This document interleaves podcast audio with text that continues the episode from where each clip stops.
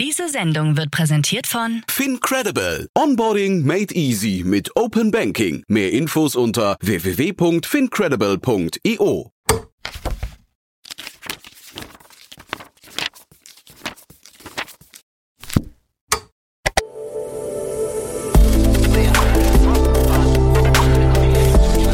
Startup Insider Daily. Read Only. Der Podcast mit Buchempfehlungen von und für Unternehmerinnen und Unternehmer. Hallo und herzlich willkommen zur heutigen Folge von Startup Insider Read Only. Ganz schön, dass du wieder dabei bist. Mein Name ist Annalena Kümpel und ich spreche für dieses Format mit Autorinnen und Autoren von Businessbüchern. Für die heutige Folge habe ich mit Carsten Cermulli gesprochen. Carsten ist Professor für Wirtschaftspsychologie an der SRH in Berlin und forscht vor allem zum Thema New Work. Wir sprechen über sein neues Buch New Work Dystopia und ich fand natürlich spannend, warum er überhaupt eine Dystopie geschrieben hat über ein Thema, das so positiv besetzt ist wie New Work. Und er hat erzählt, dass äh, New Work auch gegen Menschen eingesetzt werden kann und dass das auch gar nicht so selten passiert. Und das ganze Interview dreht sich um die Frage, wie man New Work in was Schlechtes verwandeln kann und wie man es besser machen könnte. Ich wünsche euch ganz viel Spaß mit dem Gespräch mit Carsten Schermuli. Werbung. Sei dabei beim HTGF Family Day am 11. und 12. Juni in der Station Berlin. Für zwei Tage voller Inspiration und Business. Tauche ein in ein einzigartiges Netzwerkerlebnis mit bis zu 1500 Teilnehmenden. Erkunde das innovative Seed- und Later-Stage-Portfolio des Hightech Gründerfonds. Lass dich vom vielseitigen Programm inspirieren und knüpfe wertvolle Kontakte. Sichere dir jetzt dein Ticket. Mehr Informationen findest du unter www.family-day-htgf www.startup.de. Startup Insider Daily. Read Only. Hallo Carsten, herzlich willkommen bei Startup Insider Read Only. Schön, dass du da bist. Wie geht's dir? Hallo Annalena, vielen Dank für die Einladung. Mir geht's gut, sehr gut. Äh, schönes Wetter, Sonnenschein und ich freue mich auf das Gespräch. Ja, ich hoffe, das bleibt jetzt ein paar Monate so mit dem schönen Wetter. Ich habe äh, ehrlich gesagt keinen Bock mehr. Das äh, ja, aber ich bin ja, habe ich im Vorgespräch gesagt, Brandenburger äh, und bei uns regnet es gerade überhaupt nicht, seit vier Wochen schon nicht. Und äh, als Gärtner bin ich gerade äh, so ein bisschen traurig, ähm, dass es leider mhm. schon wieder eine Trockenperiode gibt. Ja, okay, das äh, kann ich nachvollziehen. Hier im Rheinland hat es ein bisschen mehr geregnet in letzter Zeit. Äh, deswegen freuen wir uns gerade sehr über die Sonne. Ja, habe ich mitbekommen. Ich war letztens wandern im Taunus und im Westerwald, da war es ganz schön nass. okay, weg von äh, Wetter, Landschaft und Garten hin zu dem Thema, für das wir hier sind. Du hast ein Buch geschrieben, ein weiteres Buch, ähm, und es heißt New Work Dystopia. Äh, und wir haben ja meistens Bücher hier, die sich mit der Zukunft beschäftigen und damit, wie man sie gestalten kann und was man so machen kann. Warum hast du denn eine Dystopie geschrieben? Also, ich habe letztes Jahr tatsächlich eine Utopie geschrieben. Und eine Utopie und die Dystopie, die sind miteinander verwandt. Das sind äh, Zwillinge mehr oder weniger. Beide überzeichnen einen Zustand einen gesellschaftlichen Zustand und die Utopie aus einem äh, positiven, ja, aus einer positiven Perspektive und die Dystopie macht das aus einer negativen äh, Perspektive. Und letztes Jahr habe ich mich damit beschäftigt, na ja, wenn man jetzt New Work mal wirklich 20 Jahre lang betreiben würde und würde da wirklich ganz, ganz viel Zeit äh, investieren, was würde da für ein Zustand rauskommen? Und währenddessen habe ich so ein bisschen gemerkt, was denn auch äh, teilweise die Realität momentan äh, in Deutschland ist. Und das ist äh, durchaus teilweise sehr dystopisch. Und ähm, das ist eine ganz starke Banalisierung des Begriffs New Work, teilweise aber auch eine Instrumentalisierung. Und dann habe ich mir die Frage gestellt, weil immer mehr Menschen sich auch äh, mit mir in Kontakt gesetzt äh, haben, die gesagt haben, Mensch, äh, ich leide auch unter New Work. Und das war eine ganz, ganz schreckliche Transformation bei uns, die äh, New Work genannt wurde. Was passiert denn, wenn man tatsächlich New Work gegen Menschen einsetzt und nicht äh, mhm. für Menschen? Und dabei ist sozusagen dieses Unternehmen Kaltenburg Kaltenburg äh, geboren worden und die Idee einer Dystopie. Genau, Kaltenburg ist das fiktive Unternehmen, über das du schreibst. Mhm. Und ich glaube, auf die, auf die Kommentare, auf die Anrufe, auf die Mails zum Thema Wir leiden unter New Work kommen wir gleich nochmal zurück. Ähm, für wen hast du das Buch denn geschrieben? Also wer soll das lesen?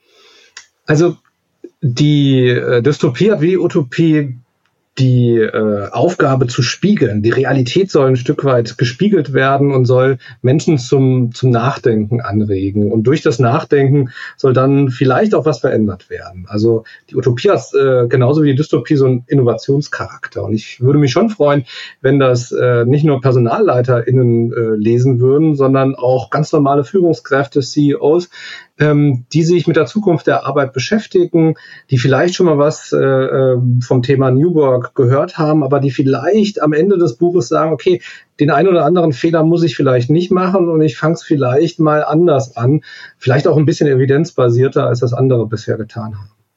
Ja, und jetzt ähm, gucken wir uns noch mal ganz kurz an, was du eigentlich mit New Work zu tun hast für die Hörerinnen und Hörer, die dich nicht kennen. Mhm. Also ich bin Professor für Wirtschaftspsychologie hier an der SAH in Berlin, äh, bin hier auch Vizepräsident für Forschung und Transfer und habe mich schon vor ja, zehn, zwölf Jahren angefangen mit New Work zu beschäftigen. Das war ähm, ein Teil meiner Habilitation. Ich habe mich also zu dem Thema New Work und Empowerment habilitiert und habe damals schon für mich den Bergmann so ein bisschen entdeckt. Ein, ein, ein Mann, der sich in den 70er, 80er Jahren auch utopisch darüber ähm, ja Gedanken gemacht hat, wie könnte man denn Arbeit nochmal neu denken, der sehr mhm. beeindruckt war von den ersten großen Massenentlassungen, die es damals in den USA gab, in den Bereichen, wo sehr viel Autoindustrie war. Und mit dem habe ich mich sehr stark beschäftigt und habe dann nach und nach versucht, den auch ein bisschen psychologisch zu fassen und psychologisch zu operationalisieren. Habe den also mit psychologischen Theorien äh, ja verbunden und daraus sind so ein paar Gedanken geworden, auch Forschung geworden und äh, ja, wir führen auch jedes Jahr das New Work Barometer hier im Lehrstuhl durch. Das ist so eine Trendbefragung, was Menschen in Deutschland unter New Work ähm, verstehen und auch welche, welche Maßnahmen sie unter dem Label einsetzen. Und so bin ich ein mhm. bisschen in dieses Thema äh, hineingewachsen, mache auch ab und zu mal dazu Beratung. Aber es ist ein Thema, was mir sehr nahe ist und was mir wichtig ist, äh, weil ich mich da schon, schon länger mit beschäftige. Und ich war halt jetzt natürlich ein bisschen überrascht durch die Pandemiezeiten, wie das auf einmal gehypt wurde, das Thema. Äh, mhm. Im Guten wie im Schlechten. Okay, das heißt, du forschst zum Thema New Work. Äh, was, was sind die Fragen? Also man hat ja in der Forschung immer Fragen, die man gerne beantworten will. Was, was möchtest du gerne wissen? Ja, also ich möchte vor allem wissen, wie New Work äh, psychologisch funktioniert und vor allem dann, äh, wenn es tatsächlich psychologisches Empowerment stimuliert. Also psychologisches Empowerment ist ein Konstrukt, ähm, was sich zusammensetzt auf, aus vier Wahrnehmungen der Arbeitsrolle, dem Erleben von Sinn während der Arbeit, dem Erleben von Kompetenz, dem Erleben von Selbstbestimmung und dem Erleben von Einfluss. Und diese vier Facetten von Empowerment konstituieren so ein, so ein gemeinsames Gefühl, was sehr äh, ja auch dazu führt, dass Menschen proaktiv sich verhalten. Das hat ganz viele positive Konsequenzen. Und wir schauen uns in unserer Forschung ganz äh, intensiv an, wie dieses Empowerment-Erleben durch New Work stimuliert werden kann und unter welchen Voraussetzungen das auch passiert. Wir können dann zeigen, beispielsweise agile Projektarbeit, die führt zu mehr Empowerment, aber nur bei gewissen Personen, also nicht bei allen, sondern bei gewissen Menschen, die gewisse Persönlichkeitsfaktoren auch mitbringen. Wir wissen und verstehen mittlerweile, das haben wir in unserer Forschung Forschung auch nachgewiesen, dass äh, eine gewisse Kultur notwendig äh, äh, ja, sein muss, gegeben sein muss, damit diese New Work-Maßnahmen auch das Empowerment-Erleben stimulieren können. Und wir gucken uns auch an, was es hinten für Konsequenzen hat. Wir haben jetzt gerade eine große ähm, Studie gemacht ähm, mit dem Bundesinstitut für Bevölkerungsforschung, Ü55 Menschen, also Menschen, die schon ein bisschen länger im Arbeitsleben sind und wie das Empowerment-Erleben dort die äh, Weiterbeschäftigung nach dem Renteneintritt und den Renteneintritt dann auch beeinflusst. Und wir können zeigen, mhm. wenn man auch ältere ArbeitnehmerInnen, die halt häufig dann irgendwie so aufs Abstellgleis äh, äh, schiebt, wenn die halt empowered werden, wenn die Selbstbestimmung, Einfluss, Kompetenz, Sinn erleben spüren, dann fangen die auf einmal an, ihre Rente nach hinten zu schieben. Und wenn sie mhm äh, in die Rente gehen, äh, suchen sie sich noch eine weitere Beschäftigung, um wieder dieses Empowerment erleben zu spüren. Okay, das heißt, ihr forscht vor allem aus Sicht des äh, Arbeitnehmers und guckt euch an, was das, was New Work mit Menschen macht, die Exakt. in New Work-Systemen arbeiten. Ja, genau. Als Psychologinnen und Psychologen haben wir so ein bisschen ähm, ja das Individuum im Fokus. Wir gucken auch noch auf das Team. Wir gucken auch noch ein bisschen auf die Organisation. Ja, das schaffen wir als Organisationspsychologen auch. Aber äh, auf, auf die Gesellschaft beispielsweise, das ist nicht mehr unser unser Blickwinkel. Mhm. Also Individuum, Organisation, Team und die Wechselwirkung natürlich zwischen den drei. Okay. Okay. Ähm, be bevor wir zu den Nee, wir fangen direkt an. Moment. Ja. Faden verloren. Ich habe gerade zwei, zwei Notizen gleichzeitig gelesen. Gott sei Dank hast du mir nicht zwei Fragen gleichzeitig gestellt. Ja. Nee, nee, sowas, sowas mache ich nicht. Genau das wäre mir gerade fast passiert. Und dann nee, davon muss ich mich auf jeden Fall abhalten. Das ist eine schlechte Vielen Idee. du hättest die auch auseinandersortiert gekriegt, bin mir ganz sicher. Ähm, du hast vorhin erzählt, dass du Nachrichten gekriegt hast von Leuten, die gesagt haben, hey, ich habe auch unter New Work gelitten. Und ich muss sagen, dass ich immer das so im Kopf habe, dass New Work schon ein System ist, das für die Menschen da mhm. ist und nicht, nicht gegen sie. Ähm, und das eigentlich genau da eine, eine Veränderung bewirken soll, ja, dass Arbeitssysteme auch für die Menschen, die eben in ihnen wirken, gut sind. Was sind das für Geschichten, was die Leute da erzählen? Also wie, wie kann man New Work gegen jemanden einsetzen? Mhm. Also vor allem dann, wenn New Work instrumentalisiert wird als Begriff. Also wenn New Work als Begriff wie ein Schleifchen um Transformationsprozesse drumherum gepackt wird, wie so ein Geschenkpapier. Und das erlebe ich in letzter Zeit schon häufiger. Ähm, ja, eigentlich hatte der Bergmann sich überlegt, ähm, Arbeit soll etwas Stärkendes sein. Und jetzt auf einmal ist sowas Banales wie Homeoffice daraus geworden. Also äh, eine Maßnahme, die ja eigentlich aus dem Mittelalter stammt. Also meine ja, Vorfahren aus dem vorderen Hintertaunus, die haben Homeoffice betrieben und sind irgendwie runtergegangen in ihren Bauernhof oder in ihre Werkstatt und haben da gearbeitet. Also wir haben auf der einen Seite die Banalisierung, aber dann die Instrumentalisierung mit diesem Schleifchen. Da möchte jemand eigentlich als Unternehmer äh, Open Space Büros einrichten, um äh, Miete zu sparen und dann werden halt die Open Space Büros eingerichtet. Ähm, ja, das wird dann als New Work Projekt mit schicken Architekten verkauft oder es werden irgendwie flache Hierarchien eingeführt, äh, nicht um Menschen zu empowern, sondern eigentlich um irgendwie eine Hierarchieebene zu entfernen und Personalkosten zu sparen. Oder der Achtsamkeitstrainer oder die Achtsamkeitstrainerin, die New Work äh, ja benutzt, um irgendwie ihre Achtsamkeitskurse dann irgendwie besser äh, verkaufen zu können, ohne dass es das vielleicht überhaupt zur Situation von einem Menschen auch passt. Und diese äh, Instrumentalisierung, die sehe ich momentan äh, relativ stark, dass überall irgendwie dieses Etikett äh, äh, New Work äh, drangehängt wird, äh, damit es irgendwie niedlicher, schöner, ein bisschen hübscher äh, klingt. Und ähm, das ist Augenwischerei, das merken auch irgendwann Menschen und Menschen merken auch, wenn New Work halt nicht ja, mit dem äh, Blickfeld auf Menschen ähm, dann auch eingeführt wird, sondern mit ganz anderen Intentionen. Und das passiert derzeit äh, nicht selten. Okay, das heißt, das ist eine Entwicklung, die du auch beobachtest, wo du sagst, ja, das, das ja, machen Unternehmen. Das klingt furchtbar. Ja, es klingt furchtbar und es wird halt für alles Mögliche einfach herangezogen derzeit. Also wir haben im New York mhm. Barometer, Barometer mittlerweile, ich glaube, 35 Maßnahmen, die in Deutschland mit äh, äh, äh, New Work assoziiert werden. Und die werden eingesetzt und es wird vor allem, vor allem aus einer methodischen Sicht dann gehandelt. Das wird dann gemacht und irgendwie die andere Bank macht auch agile Projektarbeit. Naja, dann setze ich jetzt auch agile Projektarbeit ein. Und das ist noch ein anderer Punkt, wo dann wirklich auch das Quälen äh, manchmal beginnt, wenn halt Maßnahmen, zum Beispiel agile Projektarbeit eingesetzt wird, obwohl es gar nicht zum Ökosystem passt oder zu den Arbeitsaufgaben. Aber weil die anderen mhm. das jetzt gerade machen, müssen wir das irgendwie irgendwie jetzt auch machen. Und dann wird das wirklich auch äh, durchregiert. Äh, und wenn man dann irgendwie nicht gut genug mitmacht als äh, Mitarbeiter oder Mitarbeiterin, dann hat man halt das falsche New Work äh, Mindset beispielsweise. Und ähm, mhm. das finde ich sehr schade, dass nicht vorher überhaupt mal geprüft wird. Passt das denn eigentlich zu unserer Zukunft? Ähm, passt das überhaupt zu unserer Kultur? Passt es zu unserer Situation, äh, diese Maßnahme, ähm, sondern es einfach nur gestartet wird, weil das irgendwie die anderen auch tun. Und genau das machen beispielsweise die Kaltenburger. Die Kaltenburger denken auch nicht groß nach, sondern die anderen machen das und die glauben irgendwie, damit kann man ganz cool Geld für, äh, noch sparen und dann werden halt gewisse Maßnahmen eingesetzt, zum Beispiel die agile Projektarbeit, aber eigentlich äh, mit der Zielsetzung, dass die MitarbeiterInnen schneller sprinten sollen. Mhm. Okay.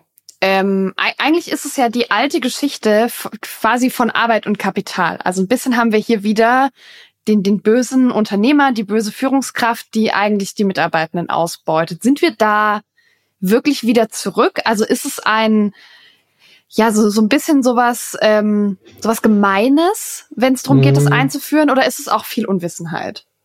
Ich glaube, äh, also bei den Kaltenburgern ist es alles, aber das ist ja auch eine Dystopie. Also die sind das hast du dir ja auch ausgedacht, die Kaltenburger. genau. die, sind ja, die sind ja auch fiktiv. Ja, genau. Das überzeichnet natürlich äh, die Situation der Alfred und seine Söhne, die da äh, herrschen und regieren, auch beim Thema New Work. Ähm, nee, ich glaube, wir müssen jetzt nicht irgendwie da die, die Diskussion aus den, aus den 70ern oder den, den 80er Jahren in irgendeiner Form äh, wiederholen. Das brauchen wir, glaube ich, mhm. äh, überhaupt nicht. Warum? Ähm, weil es ja gerechtfertigt sein kann. Es kann ja gerechtfertigt sein, dass man sagt, okay, die Leute sind jetzt äh, 50 Prozent ihrer Arbeitszeit im Homeoffice und wir müssen die Büroflächen äh, verkleinern deswegen. Ich mhm. glaube, das ist okay, aber man muss es ja nicht unbedingt als New Work verkaufen, sondern als, hey, Leute, so ist die Situation, hier sind die Nutzungsflächen äh, und lasst uns das doch äh, auf eine gewisse Art und Weise jetzt neu organisieren. Also dieses Vernebeln, dieses, äh, wir hängen das Etikett dran und äh, die Unwissenheit, was eigentlich daraus resultiert. Also wir wissen beispielsweise auch bei den Open Space Büros, äh, was das für negative Auswirkungen auf die Kommunikation, auf die Innovation haben kann. Das finde ich eher so im Fokus. Ich glaube nicht, dass wir diese alten roten Socken nochmal brauchen. Obwohl es natürlich immer wichtig ist, auch darauf zu, zu schauen, wo haben wir auch Ausbeutungsphänomene in der Gesellschaft. Mhm. Ob absichtlich oder unabsichtlich. Ausbeutung findet ja auch nicht immer bewusst statt, ne? Genau. Und ähm, manchmal sogar auch selbst initiiert, die Selbstausbeutung in unserer äh, Generation. Also wenn ich als Prof dann äh, irgendwie jetzt auch Pfingsten irgendwie noch eine Dissertation korrigiere oder irgendwie nochmal äh, ein Paper irgendwie schreibe, äh, das ist auch irgendwie da. Ne? Mhm. Jetzt hast du so ein bisschen ganz viel davon erzählt, dass man New Work als Label auf Maßnahmen packen kann. Ja, du hast ein paar Beispiele genannt, Homeoffice, ähm, das, das ganze Thema Open Space, ähm, um so zu tun, als wäre das irgendwie besser, als es ist. Ja, mhm. also um das so ein bisschen zu verniedlichen. Was ist denn, gibt sowas wie richtiges New Work? Also was wäre denn New Work, um nicht einfach das als Label zu benutzen? Ja, also es gibt jetzt nicht die New Work Polizei im Internet, die irgendwie auffasst und dann sagt, vielleicht ah, ist es deine, aber deine nächste Tätigkeit, Carsten. okay, guten Tag, Carsten Schermoli, New Work Polizist. Äh, ja, äh, nee, vielleicht wenn ich mal in Rente bin, mache ich das. Nein, äh, das ist nicht so, äh, ist nicht so mein, äh, glaube ich, äh, meine Wunschvorstellung eines Berufs. Mhm. Also, ähm, es gibt nicht den einen richtigen Weg. Ähm, was ich vernünftig finde, sind aber so gewisse Vorgehensweisen und äh, die erste Vorgehensweise, die ich präferiere, aber das muss auch jeder für sich äh, selbst entscheiden, ist, äh, dass man New Work aus der Zukunft denkt und nicht aus einer Methode heraus. Ne? Also einfach nur mit Methoden zu arbeiten, das machen heute äh, ganz häufig halt Novizen. Das wissen wir auch aus der Expertiseforschung, dass die Novizen, also die Anfänger bei dem Thema, die setzen irgendeine Methode ein, scheitern, fangen dann wieder mit einer neuen Methode an, scheitern wirklich äh, erneut mhm. und äh, machen sich nicht so viel Gedanken darüber, was ist denn eigentlich der Sollzustand, wo wollen wir denn eigentlich hin? Mhm. Ich glaube, beim Thema New Work ist schon das Thema New sehr stark. Das erschreckt auch manchmal Menschen, dass da äh, Neues kommen soll und vor allem auch das Altes in Frage gestellt wird. Und dafür äh, sollte man sich erstmal auch über die Zukunft Gedanken machen. Also Zukunftsdiagnostik betreiben. Also wo wollen wir als Unternehmen eigentlich hin? Und da würde ich sehr, sehr viele Perspektiven auch integrieren, sodass man für die nächsten Jahre auch mal ein Zukunftsbild der Zusammenarbeit bekommt.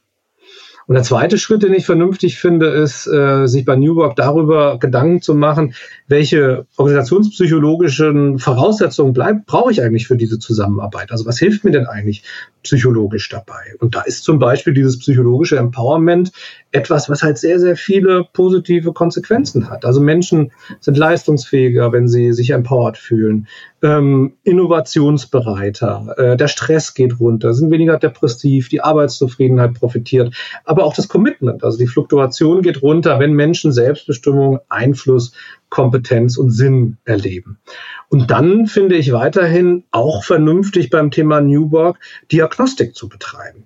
Also Annalena, wenn, wenn wir beide zum Arzt gehen und äh, irgendwie sagen, okay, irgendwie das Bäuchlein hier links, rechts tut irgendwie so ein bisschen weh, dann guckt uns ja der Arzt auch nicht an und sagt direkt, naja, äh, Leberzirrhose hilflos, äh, kann man nichts mehr machen oder äh, jetzt machen wir eine Magenverkleinerung oder beim übernächsten reicht eine Spritze, sondern der betreibt ja erstmal Diagnostik. Der guckt sich erstmal an, was ist denn da eigentlich los, äh, der Arzt oder die Ärztin. Und das empfehle ich auch beim Thema New Work. Dieses Empowerment erleben, also das Erleben von Sinn, Selbstbestimmung, Einfluss, Kompetenz, das kann ich messen. Also ich kann das auch dann vergleichen zu vielen anderen tausend Unternehmen. Wie sinnhaft erleben eigentlich meine MitarbeiterInnen ihr äh, Arbeitsleben? Wie viel Selbstbestimmung haben die? Wie viel Einfluss und Macht erleben die? Wie kompetent fühlen die sich? Und ist das irgendwie über die Abteilungen gleich oder gibt es da irgendwie einen Unterschied? Und dann kann ich sehr viel gezielter auch Maßnahmen einsetzen und kann mir dann überlegen, okay, beispielsweise die Leute, so einen Fall hatten wir mal, in der Nachtschicht haben besonders wenig Empowerment erleben. Ja, was geht denn da schief? Warum fühlen die sich denn nachts so wenig empowered und kann dann gezielter auch mit diesen Leute, Leuten in den Dialog treten und was muss ich eigentlich in eurer Arbeit neu machen, ja, damit das tatsächlich zum Empowerment-Erleben führt. Und dann sind natürlich ja auch gar nicht mehr so große, schicke Maßnahmen manchmal notwendig, sondern das sind manchmal auch kleine Schritte, kleine Aspekte, die dann helfen können, damit diese Menschen sich auch wieder stärker empowered fühlen. Kannst du erzählen, was es in dem Fall für Schritte waren? Also in dem Fall Nachtschicht? Ähm, die Übergaben haben nicht funktioniert. Okay. Also ähm, da war einfach zu wenig Zeit da, äh, damit die, und auch zu wenig Motivation, dass die Tagesschicht äh, ordentliche Übergaben produziert hat, mhm. sodass die Männer und Frauen nachts äh, äh, in der Produktion gewusst haben, okay, das hat da irgendwie heute Morgen schon gerappelt, ähm, müssen wir uns gar keine Sorgen machen, die, äh, äh, der Laden fliegt uns hier nicht um die Ohren, sondern die haben das heute Morgen schon geprüft. Oder okay. ähm, ja, Genau, also vernünftige mhm. Übergaben waren da die Lösung das äh, ist etwas, wenn man Diagnostik betreibt, auf einmal durchaus ähm, ja vernünftig, auch mit kleinen Schritten dann voranzugehen und nicht jedes Mal die komplette Organisation umzudrehen und auf Selbstorganisation mhm. oder was auch immer. Das machen ja die Kaltenburger auch mit ihrer äh, Verflachung der Hierarchien. Ähm, das hat aber alles ganz schön viele Nebenwirkungen. Ja, und das ist bei allem, was man so tut, ein ganz wichtiger Punkt, äh, den ich auch immer versuche, den, den Psychologinnen und Psychologen äh, mitzugeben, die ich ausbilde. Ja, wenn wir auf Menschen treffen und da auch Strukturen verändern, dann kann das Nebenwirkungen haben und wir haben nun mal auch Verantwortung als Psychologen und. Psychologin mhm. für diese Menschen. Und ähm, das ist schon wichtig, dass man das auch mit gutem Wissen und mit einer gewissen Vorsicht dann auch tut. Okay. Das heißt, es gibt keine New Work-Katalog, keine Maßnahmen, die grundsätzlich unter New Work fallen, sondern New Work sind die Dinge, die ähm, Unternehmen, die Unternehmen tun auf dem Weg dahin, eine bessere Arbeitskultur fürs ganze Unternehmen zu schaffen. Mhm. Ich würde wirklich noch Genau, also sind halt Maßnahmen, die auf die Zukunft ausgerichtet sind mhm. und die Zielsetzung haben, das Empowerment-Erleben der Mitarbeitenden zu stimulieren, also das Erleben von Selbstbestimmung, Einfluss, okay. Kompetenz und Sinn. Und die Methoden sind auch okay. Ja, die Methoden mhm. kommen aber nur zum Schluss und man braucht eine gewisse wie am Buffet, wenn du da hintrittst, äh, auch eine gewisse Auswahl. Aber dann muss man schauen, was schmeckt halt am besten, beziehungsweise passt am besten zum Unternehmen. Und während mhm. die eine Methode, die agile Projektarbeit oder OKR äh, oder das betriebliche Vorschlagswesen oder ein bestimmter Führungsstil für das eine Unternehmen tatsächlich mhm. dienlich sein kann und das Empowerment-Erleben dann auch steigern kann, muss das nicht unbedingt in einem anderen Unternehmen sein. Und so brauchen wir beim Thema New Work, glaube ich, wenn wir organisationale Systeme verändern möchten, auch erstmal am Anfang Zeit, Zeit mit dem Unternehmen und vor allem so eine Offenheit und eine Vielfalt. Also ich kann nicht als Beraterin oder Berater kommen und das passiert ja leider auch. Das ist auch in der Dystopie äh, ganz gut beschrieben. Die haben dann immer eine Methode im Kopf und wollen die halt unbedingt einsetzen und verkaufen, mhm. weil sie sich damit halt gut auskennen. Aber das funktioniert halt. Mhm. Ja, wenn ich einen Hammer habe, dann ist jedes Problem ein Nagel. Ich ähm. wollte das Beispiel nicht nennen, weil ich dachte, deine, deine, deine ZuhörerInnen haben genau dieses Beispiel schon ganz oft gehört, aber ja, genau so ist es. Das meine ich. Wir, wir, wollen, wir wollen hier Bekanntes einsetzen, um Verständnis ja. zu erhöhen, Carsten. Das ist unser Ziel. Erzähl uns von den Kaltenburgern. Du hast sie ja jetzt schon ein paar Mal erwähnt. Ja, also die, die Kaltenburger, äh, die stammen aus Pirmasens. Da ich aus äh, Rheinland-Pfalz stamme, habe ich mir erlaubt, tatsächlich das in Rheinland-Pfalz auch spielen zu lassen. Die Kaltenburger äh, sind Anfang des 20. Jahrhunderts nach Pirmasens gekommen. Damals war das ein Zentrum der deutschen Schuhindustrie. Und dann ging das so nach und nach mit der Schuhindustrie bergab. Und vor allem nach dem Zweit Zweiten Weltkrieg äh, war das äh, dann auf einmal mehr oder weniger begraben, diese Industrie. Und die Kaltenburger schaffen es, da durchzukommen, dadurch äh, zu kämpfen. Äh, und der Kampf bestimmt auch die Kaltenburger sehr, sehr stark in ihrem Bewusstsein. Also das ist bei Organisationen durchaus so, dass die Vergangenheit, die Zukunft und die Gegenwart stark prägt und das Thema Kampf ist äh, bei denen ganz tief drin. Und ähm, da gibt's den Alfred Kaltenburg, der äh, ist der Chef und der Inhaber und der lässt dann beispielsweise auch seine beiden Söhne gegeneinander antreten. Und insgesamt hat das Unternehmen mittlerweile so zweieinhalbtausend Mitarbeiter innen und äh, produziert zum einen jetzt äh, Ledersitze für, äh, für Autos gleichzeitig, aber betreiben die auch Tankstellen.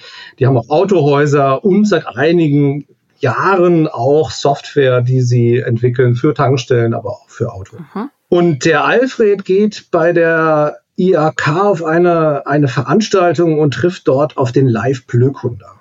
Und der Live Blökunder ist der Chef der Agile Elves, einer ganz, ganz schicken Berliner Unternehmensberatung. Und der, ähm, der Live hat für alle Probleme, die es eigentlich im unternehmerischen Kontext gibt, eine Lösung, die ist New Work. Und für ihn ist halt New Work auch eine Methode, äh, und zwar äh, Agilität.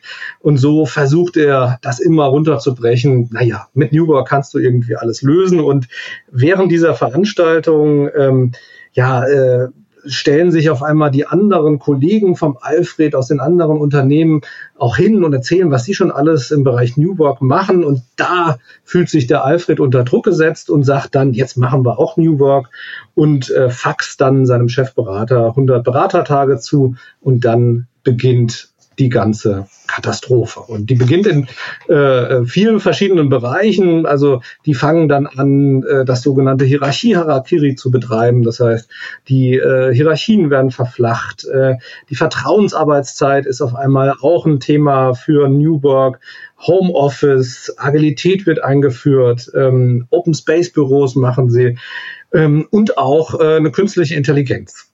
Und äh, die künstliche mhm. Intelligenz, der, der Peter hat ganz, ganz viele Informationen vom Alfred äh, bekommen, hat ganz viele ähm, Dokumente vom Alfred eingelesen. Und äh, der Alfred ist halt überzeugt davon, dass er die beste Führungskraft ist. Und jetzt können endlich, ohne dass er belästigt wird, alle Führungskräfte genauso führen wie er, weil sie müssen einfach den Peter fragen, wie würde sich denn Alfred in der Situation verhalten, wenn ein Mitarbeiter wieder zu spät gekommen ist? Und dann generiert als generative KI ähm, ja die künstliche Intelligenz dann die Antworten. Und es ist einfach ein ganz schrecklicher Ort. Also Dystopie heißt schlechter Ort. Es ist ein ganz furchtbar schlechter Ort für New Work, weil vor allem auch die Organisationskultur sehr aggressiv ist, sehr diskriminierend ist, auch sehr defensiv gleichzeitig ist und das einfach überhaupt nicht zulässt, dass New Work dort äh, florieren kann und zu Empowerment und Empowerment erleben führt. Mhm.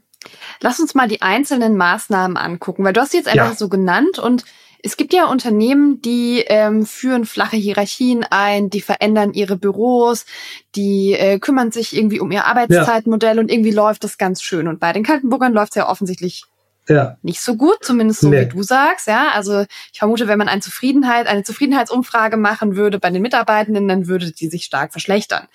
Ähm, wenn die Kaltenburger sich, wenn die Kaltenburger sich trauen würden, da ehrlich zu antworten. Ja. Genau.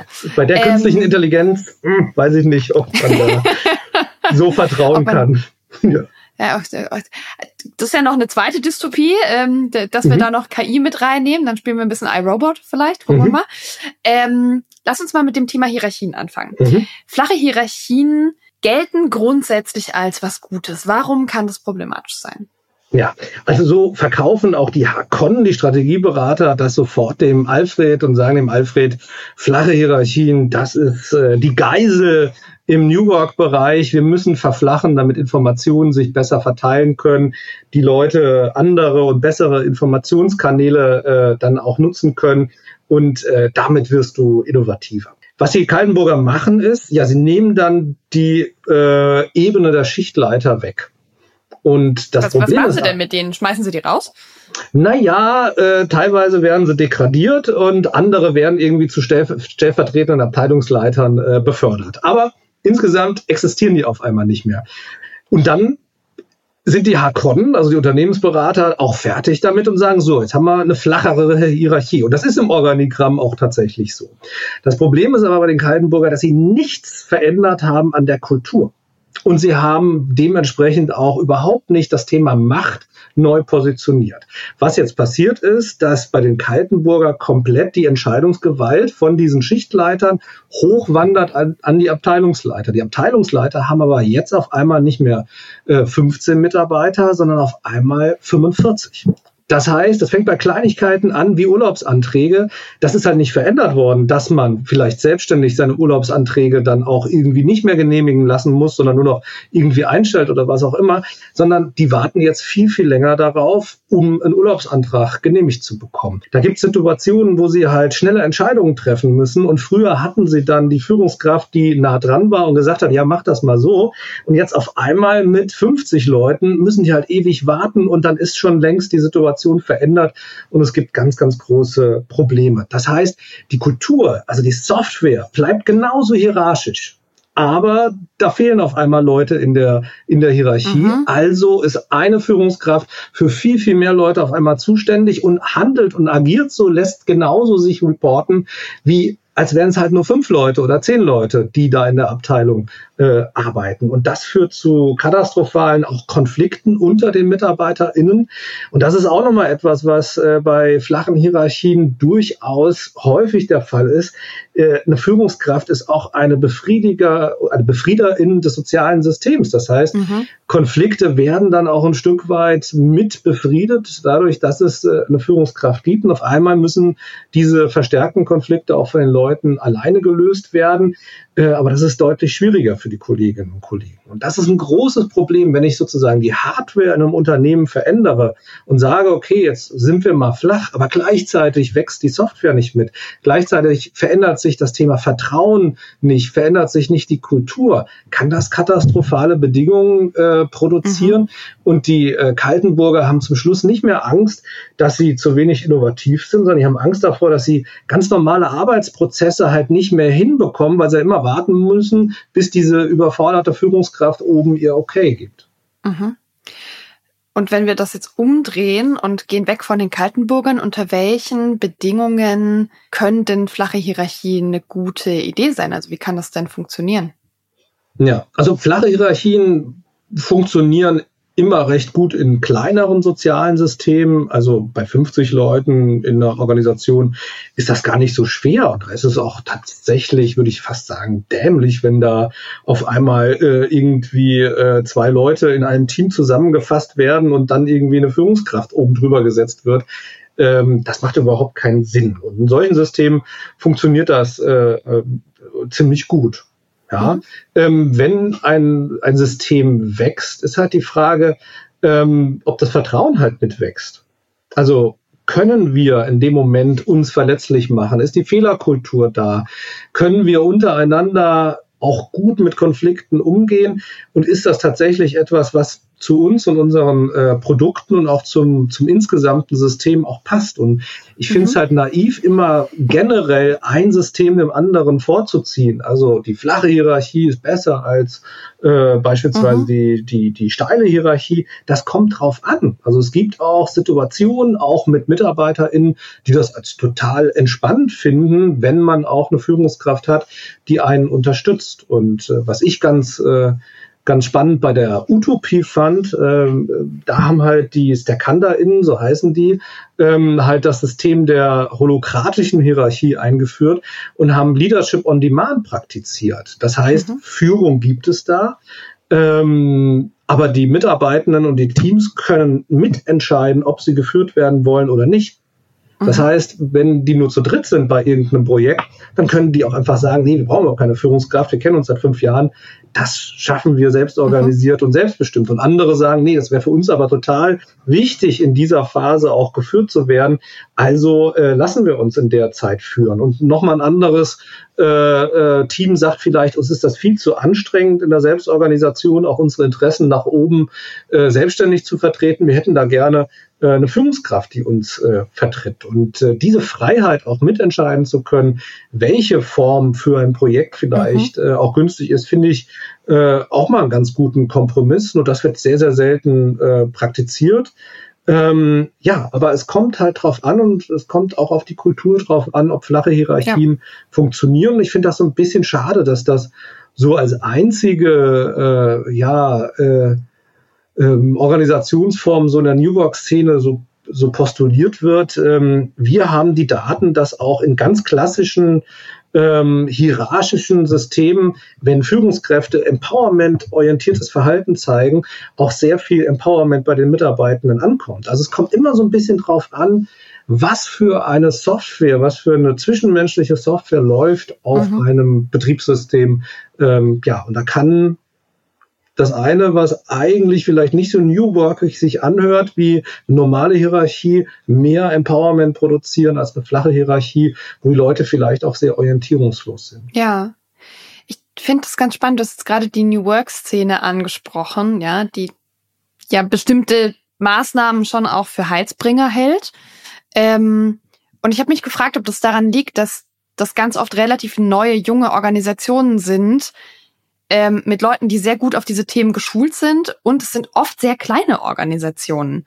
Mhm. Ja, in denen dann die, also ne, die, die ganze New Work-Szene arbeitet ja größtenteils in relativ kleinen Organisationen, die sich nahezu hauptberuflich mit New Work und anderen Themen außenrum auseinander ähm, setzt. Kann es sein, dass das auch so ein bisschen den Blick verstellt darauf, wie, wie das ist in einem zweieinhalbtausend Menschen Unternehmen? Ja, definitiv. Also ähm, da ist die eigene Realität natürlich eine Brille, die ich dann vielleicht auch mitnehme mhm. in in die Organisation und neben dem Faktor äh, Größe ist natürlich auch die Faktor äh, der Faktor Geschichte äh, ein relevanter Punkt. Also wie alt bin ich denn schon? Ne? Und so ein mhm.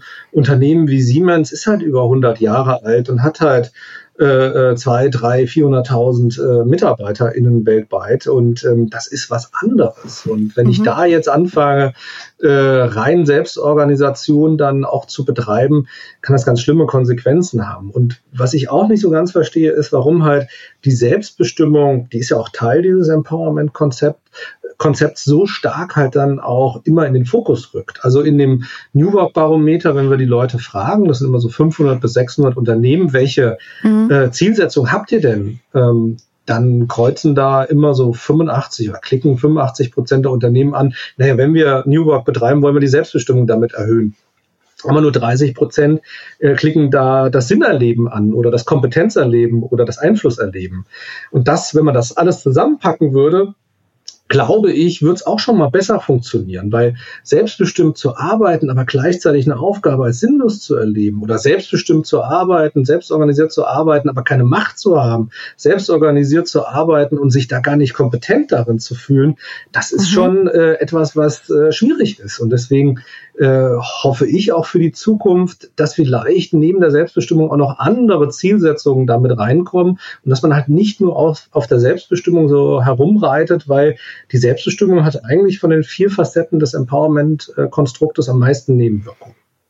Ja, die ähm, Sozialwissenschaftlerin in mir, die mal gelernt hat, Fragebögen zu konstruieren, die fragt sich, ob ähm, nicht das ganze Thema Selbstbestimmung erstens der bekannteste Begriff ist, so dass mhm. man den am, am ehesten anklicken würde und äh, zweitens, ob es nicht sein kann, ähm, dass Leute den Eindruck haben, dass sowas wie Sinn erleben in Selbstbestimmung drinsteckt. Also, dass man irgendwie davon ausgeht, dass Selbstbestimmung automatisch dazu führt, dass Menschen sich sinnvolle Dinge suchen oder die sie als sinnvoll empfinden mhm. und dass das ganz unbewusste äh, Gedankenketten sind, die dann sich da irgendwo ähm, mhm. entwickeln. Ähm, aber das ist ein sozialwissenschaftliches Problem. Ähm, ich wollte noch mal zu den Kaltenburgern gleich zurück. Wolltest du dazu aber, aber ja, ja, erstmal so ein intelligenter, super intelligenter Gedanke ist, also dass mehr Selbstbestimmung dazu führt, dass die Leute dann auch äh, langfristig sinnhaftere Aufgaben übernehmen. also wir wissen tatsächlich, dass Selbstbestimmung und Einfluss assoziiert ist relativ stark.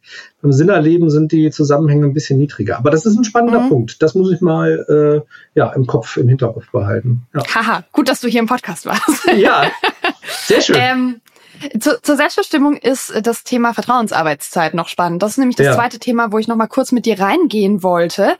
Ähm, was, also Vertrauensarbeitszeit heißt, ich arbeite in vielleicht mit einem gewissen Kern, so wie es gerade mir passt und so wie ich irgendwie zur Arbeit kommen möchte und kann. Ähm, was, was, was kann daran schlecht sein? Es ist wie immer bei den Kaltenburgern. Äh, da gilt so ein bisschen dieser Spruch von Shakespeare, fair ist faul und faul ist fair. Also was eigentlich gut erscheint, wird schlecht und umgekehrt.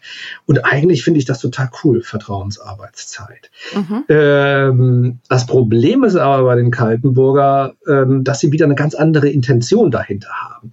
Denn eigentlich wollen sie Überstunden damit einsparen. Und leider Gottes ist mir genau so eine Situation auch mal untergekommen äh, in einem Unternehmen im sozialen Bereich, wo man auch auf einmal die Vertrauensarbeitszeit eingeführt hat, um dann tatsächlich äh, nach und nach hat man dann die Personalschlüssel nochmal verändert und dann haben die Leute teilweise in ihrer Freizeit gepflegt und haben dann in der Freizeit halt weitergemacht, weil die Überstunden halt nicht mehr bezahlt wurden.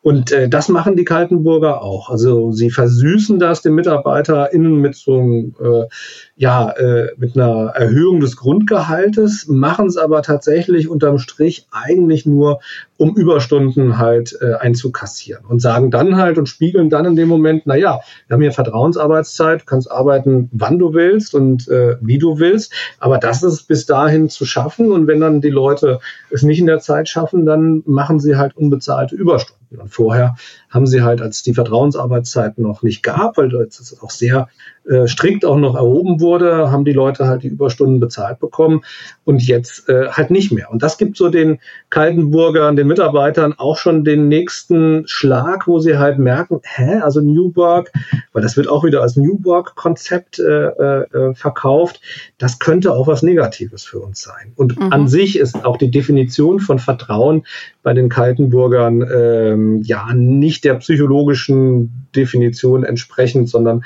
das ist auch eher so ein Etikett. Wir sind ein Familienunternehmen, bei uns äh, vertraut oh, man ja. sich, aber wirkliches Vertrauen bedeutet ja, dass man sich vernetzlich macht, also dass man sich auch verwundbar macht gegenüber äh, dem Interaktionspartner oder dem Inter Interaktions der Interaktionspartnerin.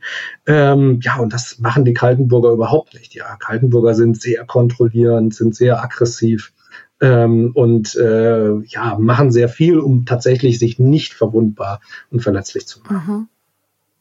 Okay. Ich weiß ähm, von einem Unternehmen in Düsseldorf, Zipgate, die haben auch ganz viel darüber geschrieben, dass sie tatsächlich mhm. wieder eine Stechuhr eingeführt haben, äh, weil sie gerne in der Lage sein möchten, die Leute nach Hause zu schicken, wenn sie zu viele Überstunden machen. Ja. Ähm, also die haben das ausprobiert mit der Vertrauensarbeitszeit und haben festgestellt, nee, nee, nee, unsere Leute arbeiten zu viel und äh, haben gesagt, okay, jetzt müssen wir die Zeiten wohl wieder erfassen, damit ihr heimgeht, damit ihr nicht zu viel arbeitet. Das fand ich ganz, ganz interessant, ja, schon ein paar Jahre her. Aber Annalena, genau das ist es. Ne? Also was Gutes mhm. kann auch negative Konsequenzen haben, auch teilweise unbeabsichtigt. Und ähm, da möchte ich halt mit dem, mit dem Buch auch ein bisschen herausfordern, darüber nachzudenken. Ne? Und mhm. vor allem sich nicht von vornherein festzulegen und zu sagen, Homeoffice ist gut, äh, Vertrauensarbeitszeit ist gut, äh, flache Hierarchien sind gut kann sein und in vielen Situationen ja, kann aber auch mit einer äh, Kultur, die ganz äh, furchtbar ausgeprägt ist, auch und mit Intentionen, die anders ausgerichtet sind, auch sehr negative Konsequenzen ja. haben. Tolles Beispiel, was du da genannt ja. hast. Also zu Risiken und Nebenwirkungen von New Work lesen Sie die New Work Dystopia und fragen Sie Ihren persönlichen Carsten Schermuli. ähm. Ja, vielen Dank. Äh, kommen Sie in meine Sprechstunde. Äh, ja. Es melden sich jetzt alle ähm, via LinkedIn bei dir. Äh, Carsten, wir unterhalten uns jetzt 41 Minuten äh, über das Thema. Und ähm, das heißt, ich wünsche mir zum Abschluss noch einen Tipp von dir für alle, die wirklich eine gute New Work-Kultur schaffen wollen, die dafür sorgen wollen, dass es keine Dystopie wird im eigenen Unternehmen. Ja, ähm, ja, tatsächlich äh, New Work aus der Zukunft denken, ganz wichtig, Diagnostik betreiben, auch mal ein wissenschaftliches Paper dazu äh, ähm, lesen und bitte nicht irgendeinem Methodenkram hinterherlaufen. Das Thema psychologisches Empowerment ist sehr, sehr wichtig, äh, wirklich auch als psychologische Zielsetzung von New Work. Vertrauen ist wichtig. Ich glaube, wir brauchen auch im New Work-Kontext äh, geregelte Freiheit. Die New Work-BeraterInnen äh, scheuen wieder Teufel das Weihwasser, das Thema Regeln. Ich glaube aber auch in der Selbstorganisation, wenn es in die Richtung gehen sollte, brauchen wir eine geregelte Freiheit. Sonst ist, sonst ist wirklich die Selbstbestimmung des einen die, die Einschränkung der Selbstbestimmung des anderen. Und was wir, glaube ich, wirklich brauchen, ist auch Mitarbeitende vorzubereiten auf das Thema New Work. Wir brauchen ein Personalentwicklungsbudget. Wir haben das gerade im aktuellen New Work Barometer erforscht. Äh, was für Kompetenzen braucht es auch in New Work Transformation. Und das sind auch teilweise Kompetenzen, die nicht jeder sofort hat und äh, mitbringt. Und auch das finde ich eigentlich ganz natürlich und äh, es finde ich seltsam, dass ich darauf hinweisen muss, aber wenn ich das Arbeitsumfeld verändere und das hat viel mit New Work zu tun, dann muss ich auch Menschen bei ihrer Entwicklung helfen, sonst ist irgendwann der Fit nicht da und dann geht auch vieles schief. Also New Work kann an ganz, ganz vielen Stellen scheitern. Vielleicht muss man nicht jede einzelne Problematik auch selbst nochmal erleben und jedes Scheitern nochmal selbst produzieren. Und dafür, ja, kann manchmal auch Wissenschaft ein bisschen helfen. Mhm. Carsten, vielen Dank für deine Zeit. Vielen Dank, dass du bei uns hier warst. Und äh, ich hoffe, wir hören uns beim nächsten Buch. Bis dann. Vielen herzlichen Dank. Bis bald. Startup Insider Daily. Read Only. Der Podcast mit Buchempfehlungen von und für Unternehmerinnen und Unternehmer. Das war das Gespräch mit Carsten und damit sind wir auch schon fast am Ende der heutigen Podcast-Folge. Ich hoffe, du hattest Freude dabei, dir das Gespräch anzuhören und hast vielleicht ein bisschen was für dich mitgenommen, bisschen Inspiration zum Thema New Work und wie man das richtig oder falsch machen kann. Vielleicht hast du auch Lust, das Buch von Carsten zu lesen. Wir hören uns wieder nächsten Sonntag zur neuen Ausgabe von Startup Insider Read Only. Hab bis dahin eine fantastische Woche. Ciao.